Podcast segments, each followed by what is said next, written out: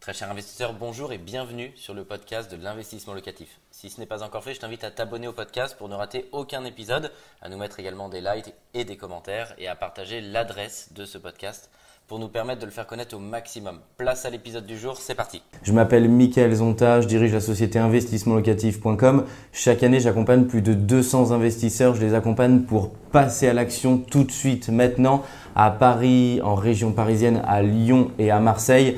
Et je voudrais aujourd'hui pousser un coup de gueule parce que j'en ai marre d'entendre ça et de discuter avec des investisseurs qui, leur entourage ou des personnes externes, et on va en parler, les bloquent et les freinent. Je voudrais aujourd'hui vous dire que comme moi, un autre chemin est possible.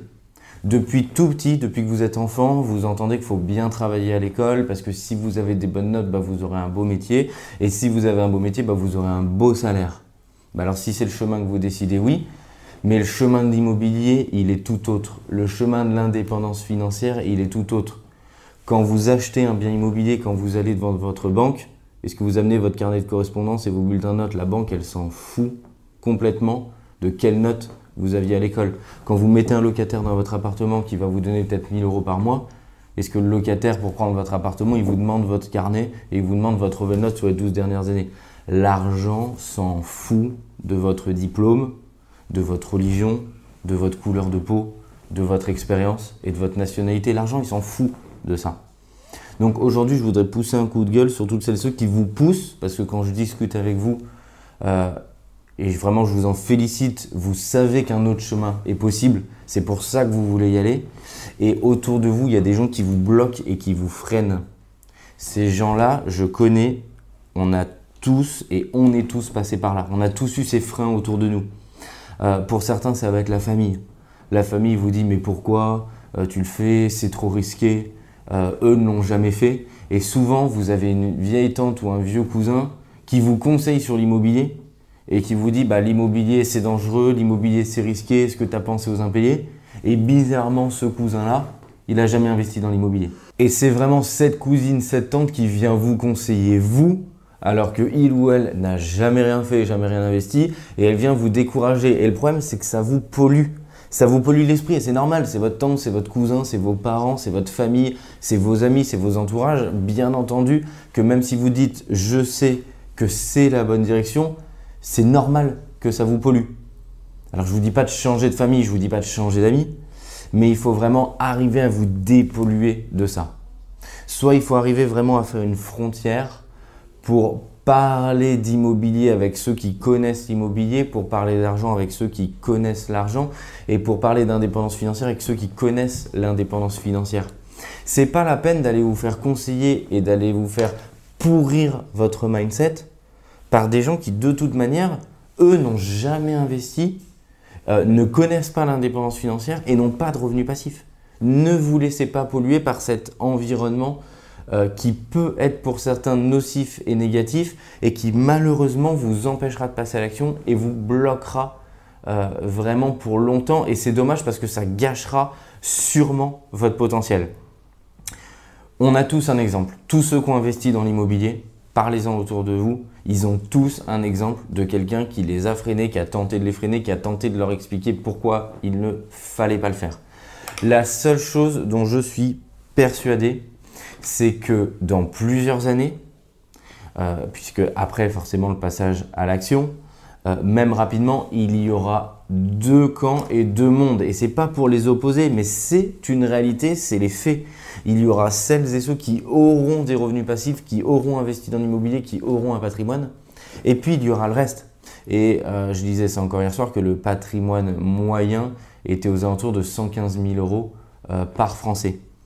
Je veux dire, quand vous lisez cet article, vous le comprenez directement qu'il y aura un jour de monde. De quel, dans quel monde, dans quel quand vous voulez vous diriger vers où vous voulez aller, est-ce que vous voulez être dans le français moyen qui dispose de 115 000 euros de patrimoine Et je le respecte et c'est bien, mais ces gens-là n'ont jamais investi dans l'immobilier, sinon ce n'est pas possible d'avoir une moyenne à 115 000 euros de patrimoine global à la fois sur votre compte, en, immobilier remboursé et le reste. Ça veut dire que vous avez la possibilité, et vous le savez, de vous élever financièrement, de vous éduquer financièrement et d'obtenir un patrimoine qui est beaucoup plus euh, conséquent et de vous diriger bien entendu de plus en plus vers celles et ceux qui ont un patrimoine euh, élevé. Je ne connais pas d'autre moyen de s'enrichir rapidement et le plus facilement possible que grâce à l'immobilier. Bien sûr, il en existe d'autres. Vous pouvez monter une start-up demain, vous faire racheter des millions d'euros et je vous le souhaite mais c'est bien entendu une minorité et il faut bien sûr avoir les capacités derrière. Il y a une chance sur 1000 et tout ce qui s'ensuit. Je veux dire, aujourd'hui, vous achetez un bien immobilier, il n'y a pas une chance sur 1000. C'est vous achetez un bien immobilier, vous créez une forte rentabilité, il sera rentable, vous gagnez à tous les coups. Pile, vous gagnez, face, vous gagnez. C'est le moyen le plus sûr et le plus rapide et le plus efficace aujourd'hui d'avoir un gros patrimoine et de vous sécuriser vous et de sécuriser votre famille. Et c'est vraiment ces pensées limitantes qu'il faut que vous arriviez à écarter, à vous dépolluer pour vraiment passer au-delà, avancer. Et dans la vie, vous l'avez peut-être déjà constaté, c'est comme ça que ça marche. Au début, on vous dit non, ne le fais pas. Et toutes celles et ceux qui vous ont dit non, c'est les mêmes qui demain vont vous demander des conseils sur comment faire comme vous parce que ça va marcher. Et parce qu'ils vont se dire mince ça marche, j'y croyais pas, comment est-ce que tu as fait? Est-ce que tu peux me conseiller? Est-ce que tu peux me donner le nom de ton artisan? Est-ce que tu peux me donner le nom de ton notaire? Est-ce que tu peux me donner le nom de la société qui t'a accompagné? Les mêmes qui vous ont dissuadé, je vous le confirme, vous appelleront demain pour vous demander des conseils sur comment faire sur leurs opérations, sur la décoration, sur le financement, ce sont exactement les mêmes. D'ailleurs, je vous invite à mettre en commentaire euh, votre expérience, votre expérience à vous, de celles et ceux qui vous ont freiné. Et si vous aussi, derrière, vous avez ces mêmes gens votre téléphone a sonné, ils vous ont demandé des conseils sur comment faire cette opération. Moi, ça a été aujourd'hui, c'est bien sûr le quotidien euh, de la société, mais dans mon entourage et mes amis, ça a été la même chose. Ceux qui n'y croyaient pas au début ont été les premiers à me demander comment ils pouvaient faire et des conseils sur comment faire pour prendre ce même chemin. Alors qu'au début, ils disaient, bon, je crois pas trop à ton histoire et dans la direction dans laquelle tu vas. Mettez une barrière. Vous laissez pas freiner par ça, vous laissez pas freiner par ceux qui vous bloquent et par toutes ces pensées limitantes parce que vraiment, ça va pas vous aider.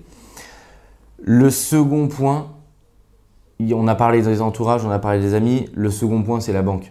C'est pas parce que la banque vous dit non que le projet n'est pas rentable ou que, c'est pas bon et qu'elle dit non à vous derrière la caméra. Euh, les nombreuses fois et c'est encore le cas des fois où la banque me dit bah non, euh, là-dessus je te suis pas. Bah, elle dit pas non à Michael Zonta, je le prends pas personnellement, c'est pas euh, Michael Zonta qui subit un refus, c'est non. C'est à ce moment-là précisément, elle ne souhaite pas déporter, prendre plus de risques. Ça m'est égal, ce qu'il vous faut c'est un oui.